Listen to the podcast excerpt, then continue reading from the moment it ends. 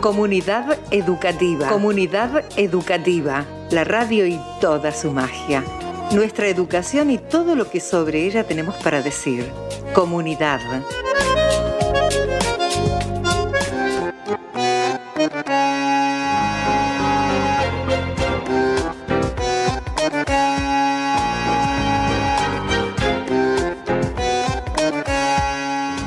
El programa número 13 de Comunidad Educativa nos encuentra charlando un poquito sobre nuestro nivel inicial.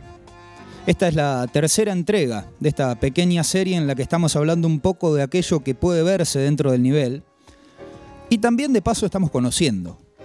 Más, conociéndonos también, a partir de los diálogos que vamos armando y del aprovechamiento que de ese espacio también podemos hacer. Dijimos en más de una oportunidad que sentíamos un poquito esto de la falta de charla. Hay dos textos que me quedaron dando vueltas por la cabeza desde el mismo martes posterior a nuestro último programa, aquel en el que contamos acá en 4KL con la presencia de Laura Pacheco, del Jardín 910, bueno, entre otros trabajos que ella tiene, y que tienen que ver un poco con las miradas que podemos tener sobre todos los elementos que de alguna u otra forma le dan sentido a eso que intentamos definir como comunidad educativa. El primero es parte del libro que pusimos sobre la mesa de charla hace algunos lunes, ese que era presentado en, una, en un texto, en un artículo, por llamarlo de alguna manera, de la versión digital del diario La Nación, como un libro propio de esta época, la época de la pandemia. Y de ahí me quedó la visión, nos quedó la visión de una historiadora, pero también una madre, que empezó a sentir cierta desesperación al registrar que sus hijos, en su caso particular su hija, estaba sufriendo serios problemas ante el encierro, ante aquel famoso encierro, allá por los primeros meses del año pasado. Y tiene que ver con lo que pasa y pasó también en nuestros días. Desde ahí surge una pregunta. ¿Qué tipo de mezcla podemos pensar colectivamente, siempre, entre la salud, el cuidado, lo físico, lo psíquico, y además de todo eso, la relación con el plano educativo. No esenciales es el título de esa producción. Insistimos, de la historiadora del CONICET María Victoria Barata. Lo recomendamos, por supuesto. Y el segundo, el segundo de los textos, es uno recuperado también de una especie de revista digital, escrito por un español, Juan Manuel de Prada. Se llama Una escuela sin libros en la era de la demencia digital, algo que sumamos a la recomendación anterior.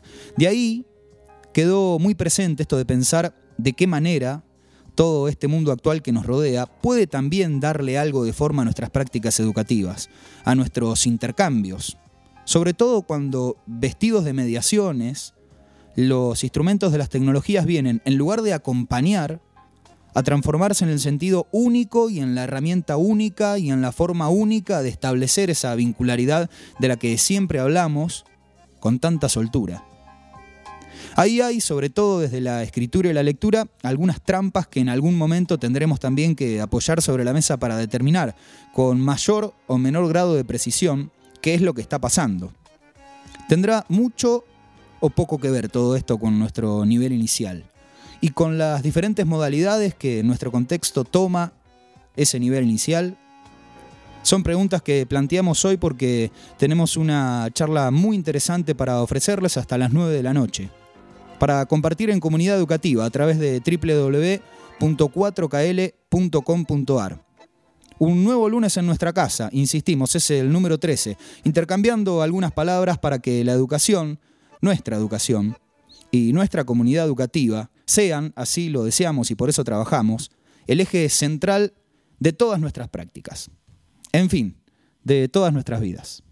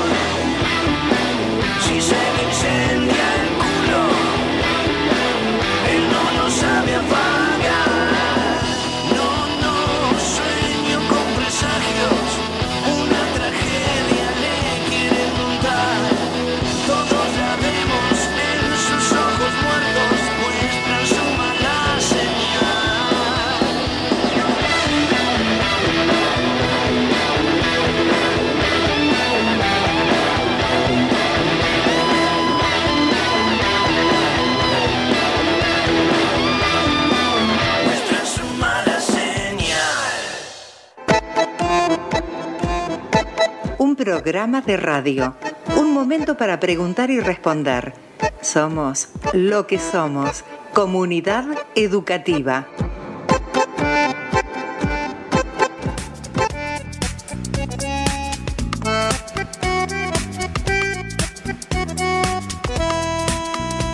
Indio Solar y los fundamentalistas del aire acondicionado, también simplemente conocidos como los fundamentalistas del aire acondicionado, banda argentina. Estoy tirando info que gran parte de quienes están del otro lado conocen, pero siempre es importante repasar y afirmar sobre todo algunos datos. Fundada en 2004 por Carlos Alberto Solari, el ex vocalista de Patricio Rey y sus Redonditos de Ricota, su creación se dio a colación de la separación previa, claro, de esa banda que había ocurrido en 2001. De 2007 es el disco llamado Porco Rex que vamos a utilizar hoy en Comunidad Educativa. A nuestras palabras no se las lleva el viento. Hablamos, charlamos, discutimos. Nuestras palabras están vivas. Nuestras palabras están vivas.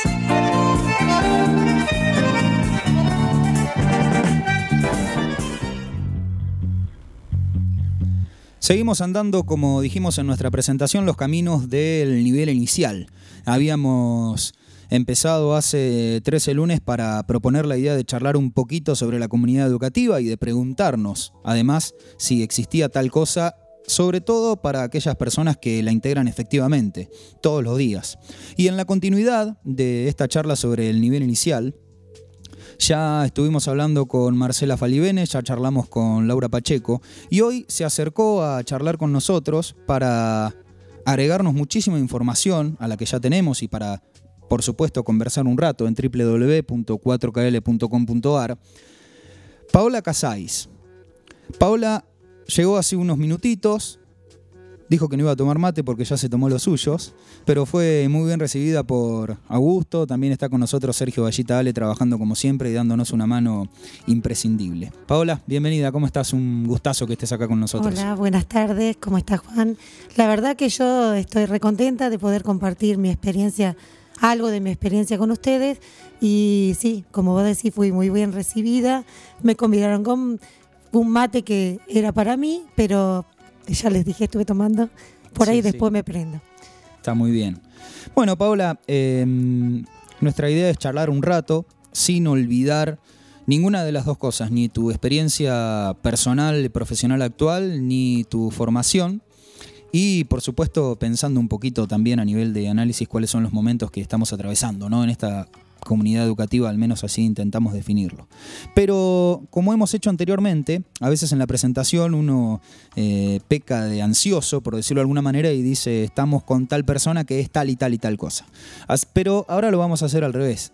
Te pregunto a vos cómo te definirías dentro de la comunidad educativa, cuando se lo preguntamos a Marcela Falibene nos dijo yo soy maestra jardinera. Después pasan cosas en el mundo de la comunidad educativa, pero yo soy maestra jardinera. ¿Cómo te definís? Y que nos cuentes un poquito de tu formación, de tu camino formativo hasta llegar al momento en el que estás actualmente. Bueno, yo también voy a decir que soy maestra jardinera en primer lugar y sí formo parte de la comunidad educativa y de, la comunidad educativa de todos los lugares que he ido transitando. Eh, bueno, yo te cuento un poquito de mi historia. Yo hice mi carrera en Necochea, en el Instituto Superior de Necochea, y me recibí y hice mis prácticas, mis últimas prácticas y quedé trabajando en el jardín de infantes privado de la escuela alemán. Quedé trabajando y bien terminé mis prácticas, eh, porque justo surgió una vacante y yo me había anotado y quedé. De ahí estuve un tiempo, terminé ese año y volví a Lobería a trabajar en los jardines de Lobería. Pasé por muchos jardines, te puedo decir 901, 904. El primero, primero que trabajé fue el 910, que funcionaba en la escuela 7. Bien. Y después 901, 904. También estuve en la zona rural, en San Manuel, Napaleofú, en La Loma, Pampero. Generalmente por todos los jardines me queda muy poco, las toscas, eh, no sé si me olvido de alguno, pero casi todos. Y en un momento estaba trabajando en el Jardín 901 y surgió la posibilidad de pedirme un movimiento a la zona rural. bueno, en ese momento, como me desempeñaba como preceptora, pensé, como es un escalafón, el escalafón más bajo, estaban todas las MI, que no iba a tener suerte, y me pedí movimiento al girín número uno que estaba funcionando en el paraje de Arenas Verde. Bueno, con, en septiembre me dan la noticia que había sido otorgado el movimiento, así que al otro año, en el 2011, comencé a trabajar en el girín número uno de Arenas Verde. O sea que vos empezaste en ese girín y ya habías trabajado en algunos otros. No, girín no. Girín no. Solamente había trabajado en escuela, en jardines rurales. Bien. En jardines urbanos y algunos rurales. Claro. ¿Nos podés contar un poco de qué se trata esto del girim? Que yo lo aprendí cuando empezamos a trabajar acá en el programa, la cuestión del nivel inicial, porque uno empieza a buscar de qué se trata la cuestión y que hay siglas, y está muy bueno porque también empezamos a conocer la estructura de cada uno de los niveles. Pero contanos vos que sos la, la voz que mejor lo puede explicar. Claro, bueno, el girín, los girín antes se llamaban SEIN, pero ahora pasaron a ser girín. Girín es jardín, infante, rural e isla matrícula mínima. Esto quiere decir que son jardines que fueron creados o COSEIN creados por la necesidad de la zona urbana de contar con el nivel inicial, la propuesta del nivel inicial. Entonces los girín funcionan dentro de las escuelas primarias, se cede un, un salón, la escuela primaria cede un salón donde funciona el girín. El girín tiene la oferta educativa de 2 a 5 años. Eh, la matrícula es mínima, pero puede llegar hasta 15. Em, ¿Qué más te puedo decir? Bueno, hay una sola docente, como en mi caso, en el paraje Arenas Verde, pero en, la zona de Lobería tenemos seis girín. Está el de Arenas Verde, que es el girín 1, el girín 2 de paraje Barlivo, que está con la escuela 21. Después tenemos el girín 3, que es el girín de la floresta, el girín 4 que es de Piere, el girín 5 del paraje El Pampero y el girín 6 que es el de Puerta del Diablo. Todos con una docente que es una MI que está a cargo de todo lo que es administrativo de la dirección.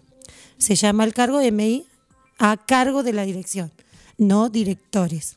Bien. Em, doy un pasito hacia atrás para preguntarte sobre alguna partecita de ese proceso que nos mencionaste como formativo.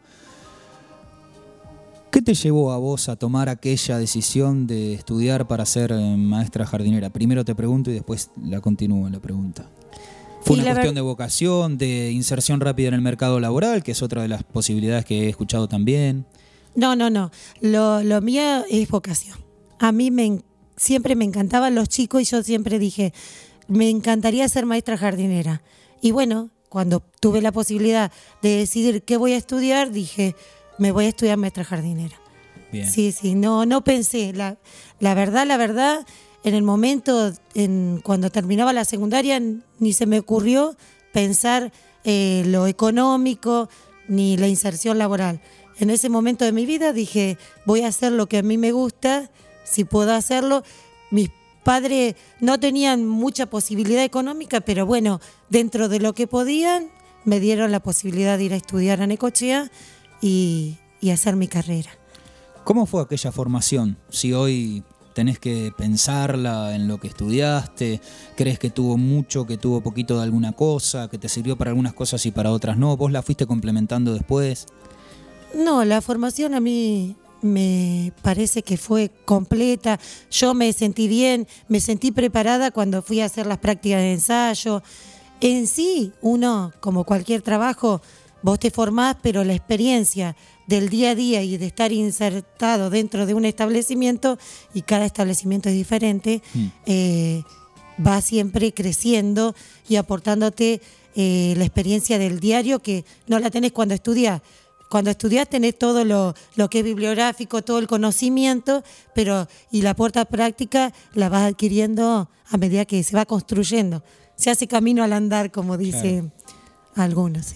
¿Pensabas en algún momento que eso no era tan así? Te lo pregunto porque en algún momento de mi formación como docente, a mí me daba la sensación de que todo aquello teórico, todo aquello incorporado, inclusive lo que la teoría dice sobre la metodología, a mí me estaba alimentando y me estaba llenando por completo sin pensar con la claridad suficiente que también estaba la otra parte que venía a alimentarme una vez que se produjera, ¿no? La experiencia, el ir y preguntar, desde ir a, una Secretaría de Asuntos Docentes hasta armar una planificación. Eh, ¿O vos siempre lo tuviste claro? ¿Cómo fue eso de encontrarte con la información de la experiencia? Y no, no, no. No, tener todo claro, no. Uno piensa que tiene todo claro, como vos decís que te pasó a vos, pero te encontrás con un montón de cosas que, que no estaban dentro del instituto y, como vos decís, el cuaderno de actuación, cómo se hacía, qué mm. cuaderno, todo eso se va, uno va aprendiendo a medida que va socializando con los diferentes entes que se forman todo lo que es educativo, el consejo escolar, eh, la Secretaría de Asuntos Docentes, jefatura distrital, la inspección. Siempre contás con el gran apoyo de, la inspección. Bueno, cuando vos entras a un jardín, el, el nexo es el director, pero a su vez se conecta con el inspector, las capacitaciones y todo lo que uno tiene que ir construyendo su experiencia dentro de esto de la educación. Nunca termina porque siempre te estás capacitando, siempre se van eh, incluyendo nuevas cosas, nuevos eh, currículum, viste que tuvimos mm. también que cambia. Todas esas modificaciones uno las va aprendiendo a medida de las capacitaciones. Siempre te tenés que ir capacitando y construyendo para lo nuevo. Y a propósito de esa construcción y de esa información que te da la experiencia, ¿hay información precisa o distinta que vos hayas encontrado en el Girín propiamente dicho respecto del resto? Y el Girín es otra realidad, el ámbito rural es otra realidad. Yo venía de lo urbano y cuando vas al Girín, al primer mes te pasa que decís qué solo que estoy porque venís de tener cinco o seis compañeras, el jardín grande, viste la directora, la secretaria, y ahí estás vos y los chicos. Sí, tenés tu compañera de primaria que es la que te acompaña en eh, conocer lo que es el ámbito rural, conoce la comunidad educativa, te comenta, uno trabaja en forma como es la corresponsabilidad que tenés con ella, porque el, lugar, el establecimiento es compartido y la responsabilidad también y todo eso, pero estás sola con los chicos y ahí sí, quien te acompaña y quien es tu pilar es el inspector, porque es como el director tuyo, ¿sí? Y el que te acompaña y el que está en todo momento. Y también es un camino que tenés que hacer vas conociendo la comunidad, trabajás con una sala multiedad de 2 a 5 años, entonces ya las planificaciones son diferentes porque incluyen a todas las edades. Entonces es otra, es un replantearse desde ese lugar, empezar a trabajar desde cómo yo tengo, en vez de estar en un lugar compartido con varios eh, docentes, está sola, pero a su vez nosotros tenemos unas jornadas institucionales que compartimos con las otras docentes de los otros girín. Entonces ahí charlamos, compartimos nuestras problemáticas que son similares. Desde los días de lluvia, que es una problemática que se nos plantea eh, seguido cuando entramos en esta, en el otoño, invierno, viste que no, hay veces que la accesibilidad, eh, tenemos calle de tierra, entonces no podemos acceder, entonces nos reunimos, compartimos cómo priorizamos aprendizaje, contenidos, trabajamos en forma conjunta. Muy bien, es una hermosa experiencia la que vine, vino perdón, a contarnos en Paola Comunidad Educativa. Pasaron 23 minutos de las 20, estamos en www.4kl.com.ar y pueden comunicarse con nosotros en el 2262 63 36 07. Escuchamos otra vez parte del disco Porco Rex del Indio Solare y los fundamentalistas del aire acondicionado.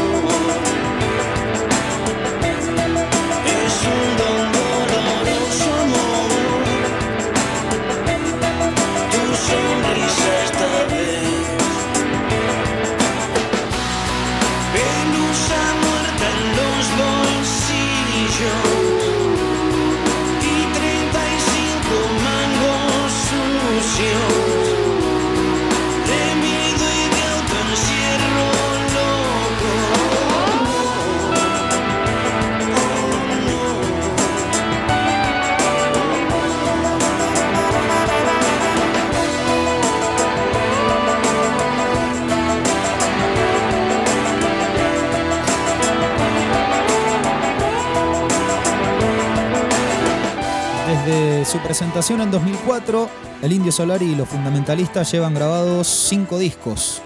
El primero fue El Tesoro de los Inocentes, El Ruiseñor, El Amo, El Amor. Y La Muerte fue uno de los últimos trabajos presentados, lanzado en 2017.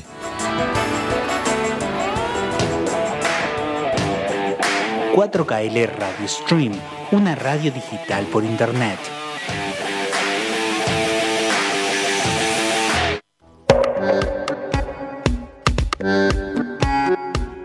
Comunidad educativa. Suspendemos dudas e interrogantes en el aire. Lo compartimos. Ya es nuestro aire.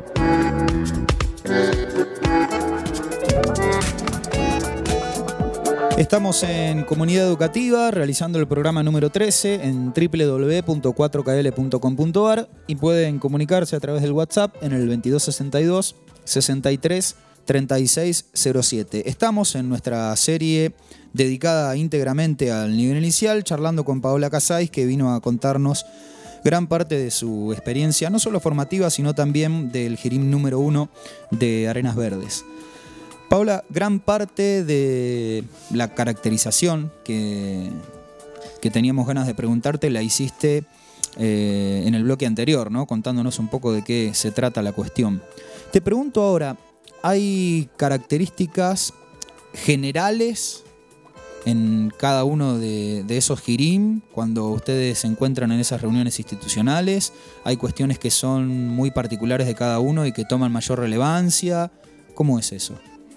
Y sí, en sí todos tenemos algo que, que nos iguala, que es ser girim, lo que es la sala multiedad, pero las problemáticas que por ahí tenemos que nos igualan son por ahí la intransitabilidad de los caminos, los días de lluvia, que es una problemática importante. Y después, sí, cada uno tiene sus particularidades. No es lo mismo el Girín de Pieres que, que el Girín de Arenas Verde o de Puerta del Diablo, porque el Girín de Pieres está sobre ruta, como también es el Pampero. Ellos se asemejan entre ellos tienen similitudes en esa, en esa área. Pero después, la forma de trabajo es en general trabajamos en forma conjunta y todos manejamos una planificación para una sala multiedad contando con las edades. La matrícula, por ahí hay veces, nosotros no tenemos una matrícula constante, por ahí tenemos seis, por ahí tenemos cuatro, por ahí tenemos diez, por ahí es, va variando, porque la población rural ahora es media golondrina según las necesidades laborales. Y así es pasa que por ahí tenemos eh, seis nenes, a mí me pasó y después me quedé con cuatro porque eh, a la falta de trabajo en los padres eh, tienen que ir en busca de su trabajo y van a Necochea, que es lo más cercano, y consiguen, entonces se trasladan. Claro, claro. Sí, es una de las particularidades, podríamos decir, ¿no? Que siempre estar atadas, atados, que me parece que también es una condición, como decías vos recién, de la ruralidad y de lo laboral y del trabajo, en fin. El Jirim de Arenas Verdes, ¿qué particularidades tiene entre todas estas generalidades que, me mencionaste? Y nosotros, bueno, esto que te decía de los padres, que por ahí me quedo sin, sin algunos, algunos alumnos, eh, y después eh, las particularidades que tenemos en general, igual que a los otros, te digo, en lo que el camino es algo importante que tenemos problemáticas con la lluvia.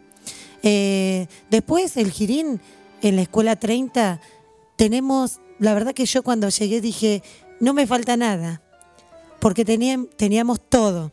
Nos pasó que en el 2009, a ver, 2009 o 10, no me acuerdo bien ahora, Teníamos, teníamos de todo, porque tenemos desde el gas, tenemos calefactores, tenemos tres, eh, está la sala del jardín, está la sala de primaria, tenemos un Zoom, tenemos biblioteca, tenemos dos cocinas, tenemos baños para los docentes, tenemos baños para los nenes. Eh, la verdad que re linda la escuela. ¿Qué te cuento que habíamos comprado? Yo estoy del 2011 equipo de música, teníamos micrófono inalámbrico, teníamos el proyector que nos había mandado la, Nación, teníamos eh, dos, tres computadoras, un Ergirín, dos la primaria, teníamos impresoras que habíamos comprado con dinero que nos había mandado por Citrared en La Nación en el 2015, teníamos de todo. Y en febrero, no me acuerdo si fue el 2010, 2009, entraron a robar se llevaron todo lo que era el mueble de música con los baffles, con todo se llevaron. Se llevaron las tres computadoras, se llevaron las dos impresoras, se llevaron una chanchita que yo tenía para pasar música, se llevaron todo, nos dejaron sin nada. Esas computadoras, algunas de esas computadoras nos habían donado desde Bahía Los Moros, hmm. que es conocido el lugar. Bueno, eh, y así que no, nos quedamos, era en febrero. Eh, Todavía no habían empezado las clases cuando pasó esto. Fue un día que hubo mucha gente en Arenas Verdes y a la tardecita, no sabemos si fue ese día o fue el día anterior, fue cuando nos entraron a la escuela, rompieron la puerta y nos quedamos. Así que bueno, ahora volvimos a tener las computadoras que también nos volvió a llevar desde Bahía Los Moros y a su vez, bueno, de Nación también nos dieron, nos enviaron como a todos los jardines. Así que bueno, vamos recuperándonos de esa pérdida de ya que todo lo que era equipo de música no, pero bueno, tenemos un equipo de música que nos donaron también de otra estancia, un equipo de música que tenemos para los chicos. Pero bueno, eh, esas cosas, porque el jardín, la Escuela de Arenas Verdes, es un lugar que está rodeado de todo campo y los lugares más cercanos donde hay gente están a varios kilómetros, te diría mm. tres, cuatro kilómetros. Entonces está Morohue, que está sobre la ruta, pero está muy lejano. Así que está solita la escuela alrededor. Después la comunidad es toda gente que trabaja, generalmente muchas trabajan en las estancias, en la estancia esta de um, Valle Los Moros también da trabajo a muchos de los padres de nuestros alumnos. Y compartimos. Algunos alumnos, tengo hermanos yo en jardín y otros no, pero son de las estancias de alrededores donde trabajan. En el tambo también hay un tambo que están trabajando varios de los papás.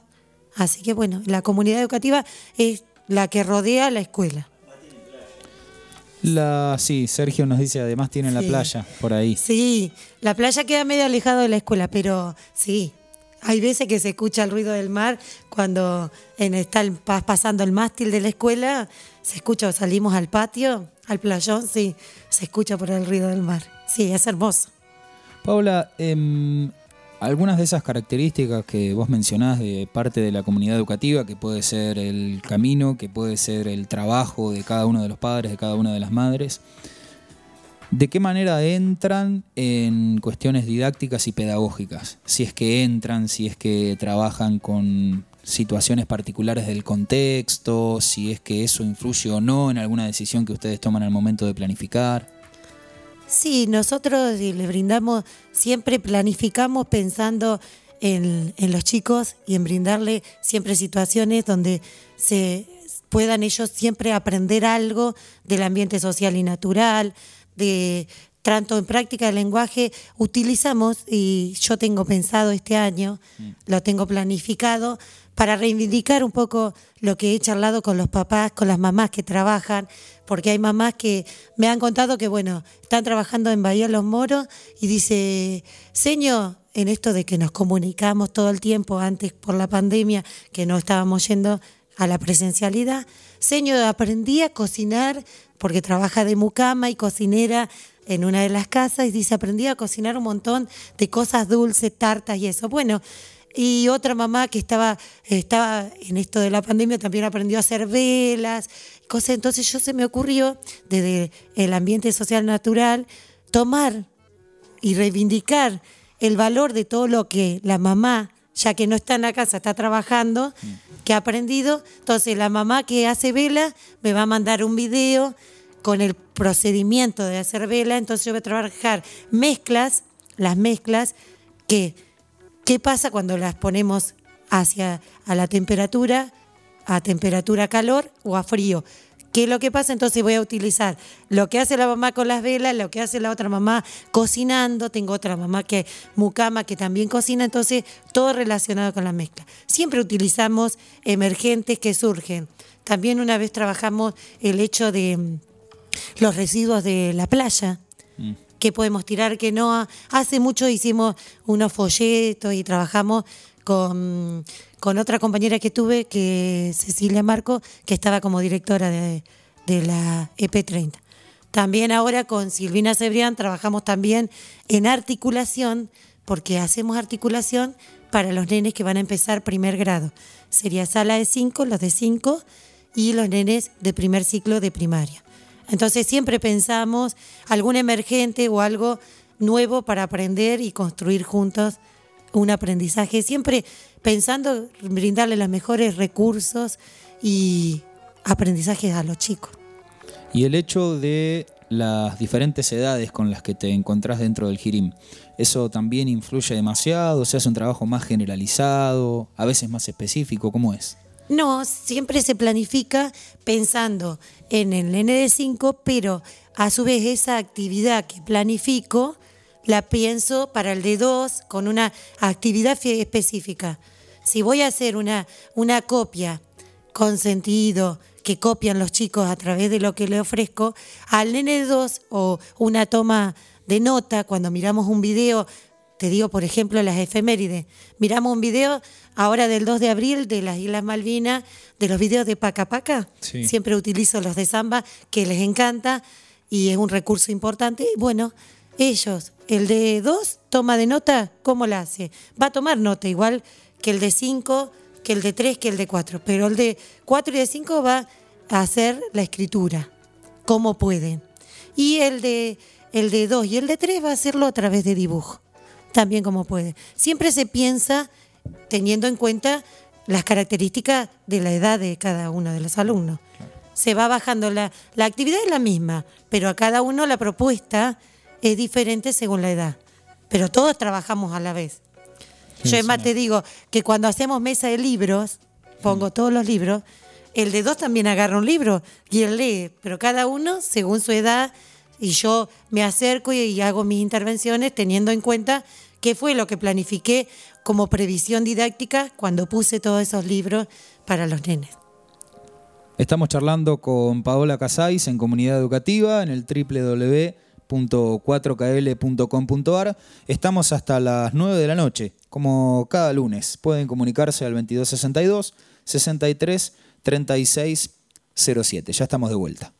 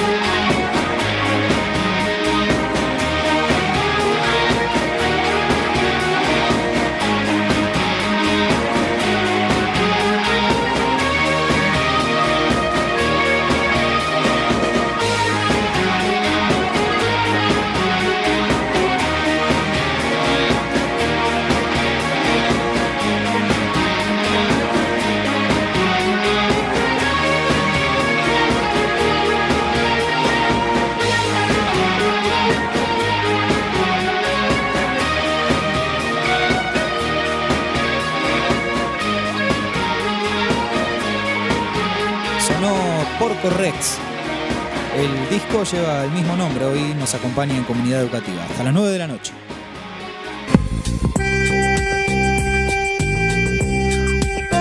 Todas las perspectivas, una sola verdad.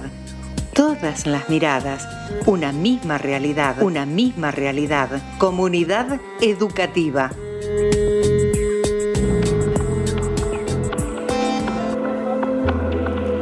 Levanta el pote Sergio Vallita Ale, que hoy nos está acompañando como en cada lunes en Comunidad Educativa. Marta Ferretti es la voz de nuestra artística y también es otra de las oyentes que tenemos. ¿eh? Siempre está del otro lado desde Mar del Plata escuchándonos al menos un ratito. Si es que no está editando o grabando algo de lo que siempre está haciendo ella, le mandamos un fuerte abrazo, un saludo y el agradecimiento constante por el trabajo que nos ofreció.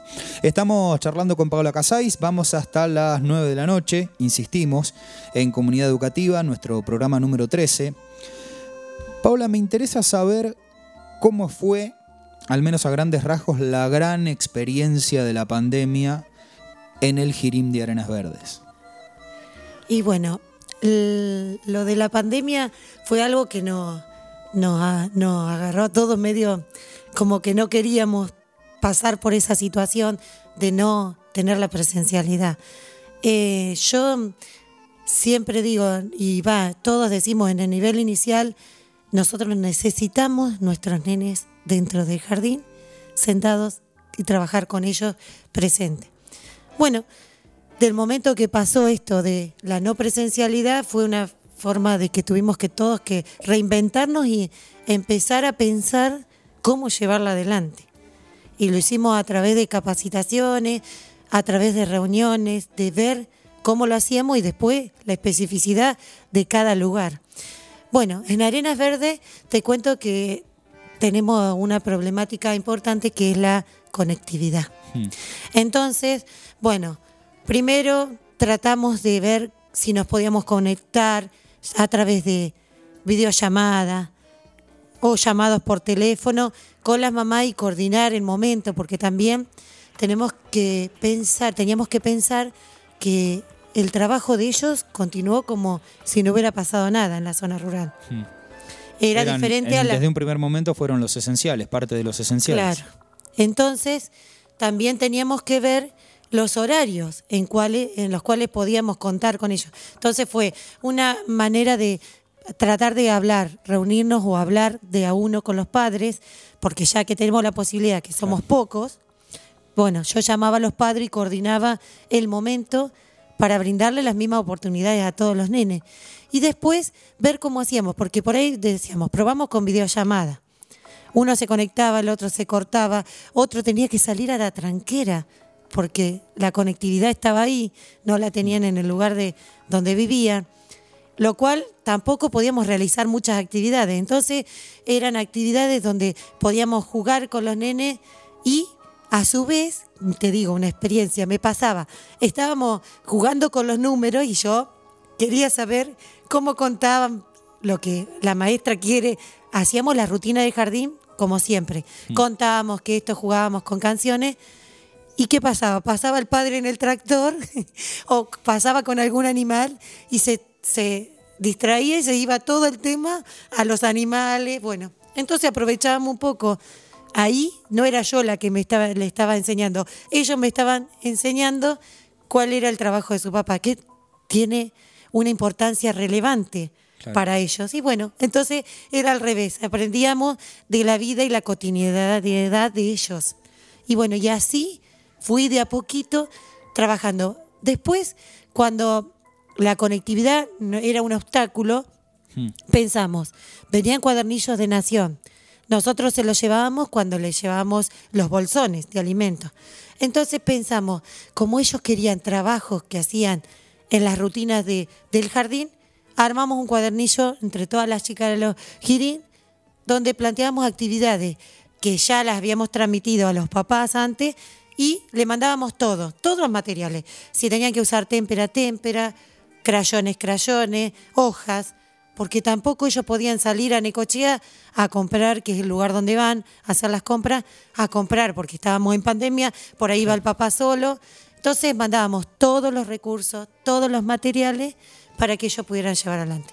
Yo te digo, desde mandarle la serie numérica, el cartel del nombre, el, el calendario, todo para después llevar adelante las actividades que decíamos, bueno, vamos a, con mamá vamos a poner el día como hacemos en el jardín. Sacamos la hojita del calendario, lo buscamos, escribimos el día, contamos con la serie numérica, que son todos los recursos que tenemos puestos en el jardín para trabajar con ellos. Y después nos conect, yo me conectaba cuando podía, y con él que podía, y con el otro que no podía, lo hacía a través de llamados para hablar, para no perder el vínculo con ellos llamábamos, hablábamos a través de audios, videos. Siempre en toda la semana había dos videos recreativos. Jugábamos con canciones en el cual yo me filmaba, otro le contaba un cuento, le narraba una poesía y así también le hacíamos una variedad de lo literario que se trabaja en literatura infantil en inicial. Así que todo eso fueron, todas las veces, todos los meses era reinventarnos y ver qué podíamos agregar para que no perdieran la continuidad y tampoco el vínculo con nosotros. Claro. Y en el reencuentro, por llamarlo de alguna manera, ¿con qué se encontraron? Uy, el reencuentro era para ellos estaban tan felices de volver al jardín que uno de los nenes me preguntó, señorita, ¿no va a volver a pasar lo mismo que pasó el año pasado? Porque me encanta venir al jardín, me decía. Y yo no quiero que otra vez te quedes vos en tu casa y no nos podamos ver porque no nos veíamos. Hay veces que hablaban por teléfono, pero me veían a través de video, que no es lo mismo. Y todos los días me dice, me encanta venir. Hay uno de ellos que llega el viernes y dice, yo me quiero quedar en el jardín porque están re contentos de poder ir, trabajar, eh, aprender, porque les encanta aprender a ellos. Y de la forma que se hace en inicial, jugando, siempre están aprendiendo algo. Hasta que, hasta lograr escribir como escriben por sí mismos, es maravilloso. El nivel inicial el trabajo que hace, yo creo que no es más el jardín de antes que se decía íbamos a jugar. En realidad tenemos áreas de aprendizaje donde realmente los chicos aprenden de todo y a su vez la transversalidad de práctica del lenguaje y la escritura, donde ellos empiezan con pseudo letra y terminan escribiendo. Algunos silábicos, otros eh, alfabéticos, pero están aprendiendo siempre van bien preparados a primaria. Sí, es un proceso que cuando uno lo mira para atrás en la historia, dice, pero ahí me enseñaron a leer y a escribir de alguna manera, ¿no? Sí. Eh, es, em, a mí me, resulta muy valioso, sobre todo ese proceso. Yo fui a una escuela rural de primero a sexto grado, en aquella época no había Jirim, em, y me parece que es un proceso que em, tiene que ser todavía más valorado de lo, de lo valorado que está, porque pasa esto que vos decís, ni más ni menos empezás a hacer una rayita y después terminás escribiendo que, tiene que ver con, gran parte de nuestra vida. Vos si tenés que definir o caracterizar o categorizar quizá al nivel inicial, Empezaste recién contándonos estas cositas. ¿Cómo lo harías? ¿Qué dirías de ese nivel que es tu nivel? No sé si te pasa que uno por ahí está en un nivel y se pone la camiseta de ese nivel, ¿no? Como parte de la gran comunidad educativa. Y sí, la verdad que para mí el nivel inicial queda medio agrandado, es el mejor. Yo creo que es lo mejor que le puede pasar a los chicos. Y estar dentro de los jardines es lo mejor, porque todo lo que uno conoce y puede ver en los chicos dentro del jardín y todo lo que pueden aprender ellos parece mentira, pero desde los dos años, bueno, están los jardines maternales que también, desde bebé, todo lo que aprenden. Hay veces que si vos te lo querés imaginar, no, no, no, no podés. Pero cuando lo vivís, es, es algo superior. No sé, yo, el nivel inicial es re importante. Yo le digo a todas las mamás que por ahí, viste, hay alguna mamá que duda en mandarlo, hmm. que, que tenga la experiencia, que pruebe que no se va a arrepentir, que es hermoso y todo lo que los nenes logran, porque me pasa que las madres te transmiten eso. Yo cuando este año empecé y me llama una mamá que había mandado a su nene a, desde 2 a 5 años y charlando cómo andaba, le digo, pero el bebé que tuviste, ¿no, ¿no va a cumplir los dos? Ay, sí, y bueno, ya puede venir al jardín. Y estaba recontenta y dice, pero no sé si se va a quedar. Yo te digo que desde el primer día, porque nosotros eh, empezamos y tenemos las cuatro horas. Nosotros no tenemos eh, menos reducción horaria, nuestro protocolo son las cuatro horas, no tenemos distanciamiento. Nosotros trabajamos, sí, la docente con el barbijo, con la máscara, pero los nenes nos llevan barbijo y ellos no tenemos distanciamiento, porque si no, no podemos trabajar en el nivel inicial. Nosotros necesitamos los abrazos, necesitamos de lupa, necesitamos de la contención, necesitamos estar al lado de ellos. trabajamos en la mesita sentados con ellos, así que todo el juego es compartido y así aprenden.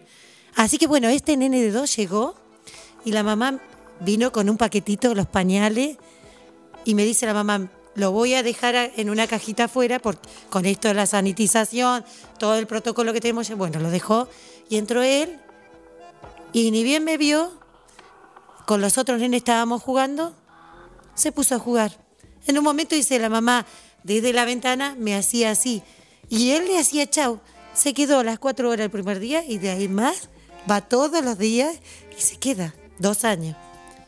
Así que te Ya digo. está, ese se queda hasta se- los cinco. Sí, no sí, no, y aparte, yo ya te digo, yo empiezo a contar, como te digo, trabajamos con los números, siempre con el calendario, que son las rutinas que hacemos, que esas son rutinas permanentes que tenemos para trabajar, práctica del lenguaje, la numeración, el conteo. Entonces, yo todos los días, bueno, aparte de saludar la bandera, todo lo que hacemos, la rutina, llega el momento que ponemos qué día es hoy, entonces buscamos en el calendario y sacamos la hojita. Entonces, la hojita, el de 5 me dice, suponete 21, el 2 y el 1. Bueno, entonces vamos al pizarrón, está la serie numérica que es del 1 al 31. Empezamos a contar hasta el 21, donde tenemos una marquita que es un ganchito que lo ponemos. Bueno, vamos contando. El de 2, nosotros empezamos 1, 2, 3, él dice 4, él dice 5, él dice 6, y sigue, y sigue. Cuando vos querés acordar, el otro día, ya ha pasado más de un mes que estamos en clase, yo contaba hasta 10 y él contaba hasta 10, él de 2, pero él estaba, porque su atención es dispersa, entonces él no va a estar señalando.